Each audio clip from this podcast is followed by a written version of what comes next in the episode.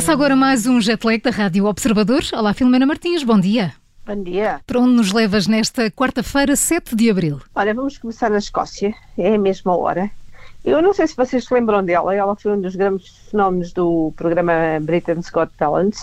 Falo da Susan Boyle. Ah, claro, claro, claro. Ela em 2009 fez furor quando apareceu assim em palco com aquilo lá já entradote, pouco arranjado, estranha. E depois né? com um vozeirão, não é? Ah, né? Ela dizendo que nunca tinha beijado um homem, que vivia sozinha com o gato e depois surpreendeu toda a gente, não é? Sim, sim, sim. Uh, vi que o, aquele foi um espanto. Acho que ainda hoje se fala do momento de Suzanne Boyle. Sim, claro, claro, claro. É, é, é, o que fica, não é? Ficou toda a gente, eh, eh, como diríamos no vencedor, é de queijo caído. Ninguém É, esperava. Ninguém esperava. É o estereótipo, é o estereótipo de, de que não se deve julgar ninguém pela capa. Quando ela disse que ia cantar a Dream the Dream dos Misérables, uh, houve até as garras de, de desdém no público. Sim, sim. O problema foi quando ela abriu a boca. Um, foi um sucesso, apesar dela não ter ganho, ela acabou em segundo. Muita gente acha que ela ganhou, mas não ganhou. Uh, ela, entretanto, gravou. Ganhou depois, não é? No fundo. Ganhando, Depois disso, depois. gravou vários discos, Sim. ela vendeu milhões já, deu concertos pelo mundo inteiro. Uh, venceu o primeiro prémio de melhor artista nos World Music Awards de 2012. Ela, ela este fim de semana fez 60 anos Hum. uh, e, entretanto, soube-se muito mais dela. Os médicos em criança tinham-lhe diagnosticado danos cerebrais, mas não sabiam quais. Ela só depois do concurso é que foi um especialista mesmo e soube que tinha afinal apenas e só Asperger. Uh, soube também que tinha um coeficiente in- intelectual bastante acima do normal, o que é normal, aliás, em pessoas com Asperger. Uh, também soube uh, que sofre de diabetes, o tipo 2, ainda por cima, os mais perigosos, o que a obrigou a mudar a dieta e a perder muitos quilos, apesar dela dizer que não sabe que- como viver sem bolos e doces. Entretanto, ela perdeu a irmã mais velha, que era o seu grande apoio, é o que o fez suspender o lançamento do último disco. Também veio o irmão a tentar fazer chantagem com ela, e ela ele queria que ela lhe desse 60 mil euros.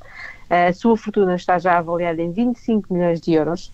Uh, e ela, no entanto, continua a viver na mesma pequena terra escocesa, uh, com que gozam com ela, aliás, no programa, na mesma casa onde sempre viveu, só fez umas remodelações, e agora parece que encontrou o amor da vida dela. Ela Ah. chama-lhe o, o Cavalheiro Especial. Agora sim. Muito bem. É? Assim, sim. Finalmente uma história a acabar bem. Não há nenhuma mas, Filomena. Ficamos assim. Ótimo. Ficamos assim. Ai, Muito bom. bem. É que estamos sempre à espera da reviravolta, mas não. Esta aca- acaba em bem. A gaja acaba bem. Até depois desta história, vamos para onde? Vamos para Nova Iorque, são menos quatro. Ahm, e vamos para outro aniversário, só que agora de uma invenção, uma coisa com a qual convivemos todos os dias, mas que se calhar não, acho eu, não, damos, não damos importância suficiente. Estou a falar do código de barras. Foi inventado há 50 anos e foi com ele que, que se começaram a desenvolver as- os grandes supermercados. E olha que havia, olha que, que havia assim umas propostas um bocadinho estranhas em vez do código de barras. Mas o objetivo Mas era o mesmo, não era? Identificar os produtos de uma Era, forma mas mais eu- rápida. E que jeito que dá às mas- vezes na fila do, do supermercado. Mandei-vos aí uma foto das outras propostas, era horrível. Ahm, os, com, com os códigos de barra assim identificam-se os produtos, sabe-se sabe onde estão e gerem-se os estoques, é o BI de cada produto. Aliás, o verdadeiro nome foi GTIN Global Trade Item Number. Vês? As coisas que eu te ensinei esta hora da manhã. Exato. Já não me vou esquecer. Por dia, em média, serão escaneados mais ou menos 6 mil milhões de códigos, Sim. de 6 milhões de tipos de produtos, usados por 2 milhões de empresas em todo o mundo. Os dois primeiros números, ficas a saber, identificam o lugar de onde veio o produto, depois o número a seguir é o do fabricante, e os seguintes, então, têm a informação toda sobre o produto, desde o preço à validade, etc. A reunião onde se tornou esta, esta- tomou esta decisão aconteceu a 31 de março de 1971. Ainda não tinha nascido, mas Nem eu. quase. Mas quase. Sou mais nova que os códigos de barras. Pumba. Já viste? O- Estavam lá os diretores todos Hum. da indústria agroalimentar e da distribuição dos Estados Unidos, desde a Heinz aos eh, da General Mil- Mills, os, gajos, os senhores da, da, da Häagen-Dazs. Dos ladinhos. É, Hum, hum. São muito bons. Os grandes todos da época, portanto, mas eu mandei-vos aí a ver uns tipo arco-íris, outros tipos, eh, assim, se tudo em círculo, uma pessoa até fica com os olhos em Em bico, bico. assim, assim uns tipo, sei lá, como é que se pode chamar isto? Não sei, parecia assim um, um, círculo com, com umas pontas, um sol. Mas optaram Mas por mais é. simples, não é? Códigos de barras, simples, com exa- barras, exatamente com isso, barras pretas, não é? Yeah. Na vertical. Depois dizia no fim, E aqui está. Temos o código de barras. Muito bem. Faz 50 anos.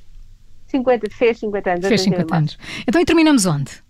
Na Estónia, mais uma hora, porque ficam a saber que este é o único país do mundo que tem uma quinta estação do ano. Oi? Como assim uma Para quinta tudo. estação do ano? então. Ora essa, então. É isso mesmo, é um período volátil todos os anos, não é fixo, fica entre o inverno e a primavera e as pessoas que moram perto do Parque Nacional de Suma já sabem. Há inundações ali que podem chegar aos 5 metros de altura nesta altura do ano, eles chamam-lhe quinta estação por causa disto, ninguém mais tem isto. Uh, nunca se sabe bem quando é, quando é que acontece, uh, sabe-se que é entre o fim de março e o princípio de abril, portanto, neste, neste mais ou menos por este, por este momento, as casas ficam submersas, os pomares afundam-se e os pântanos todos ali à volta transbordam. Uh, portanto, é assim, o pior ano terá sido de 1931, as águas chegaram aos 5 metros e 31, foi preciso andar de barco durante semanas, eles agora têm tudo preparadinho, portanto, saem de casa, fecham tudo, hum. os carros guardam-nos alguns e têm uh, pontes uh, de madeiras temporárias e canoas. Pronto, pois, porque a questão aqui é nunca saberem quando é que acontece, se acontece e quando acontece, não é? Exatamente, mas está tudo preparado, eles já sabem. Ah, pois, Portanto, é claro. aqui da estação do ano. É assim mesmo que eles chamam. Portanto, Estónia, ficam a saber. Olha, eu quase é... que adivinho a tua escolha musical, mas diz lá. Adivinhaste, Susan Boyle, I Dreamed a Dream. Eu, bem, eu arrepiei-me quando ouvi sou... a mulher a cantar. Uma eu também, incrível. e muitas vezes volto lá e penso assim, Filomena, um dia há de conseguir. eu também gostava de ter esse Não dom. é isso, fazer então... uma coisa decente, também conseguir, não é preciso tanto. E, além disso, eu adoro esta canção e adoro os miseráveis. Também eu, também eu. Susan Boyle no fecho do Jetlag de hoje, sempre com a Filomena Martins. Amanhã continuamos as nossas viagens. I dreamed a dream in time gone by. Was high and life worth living.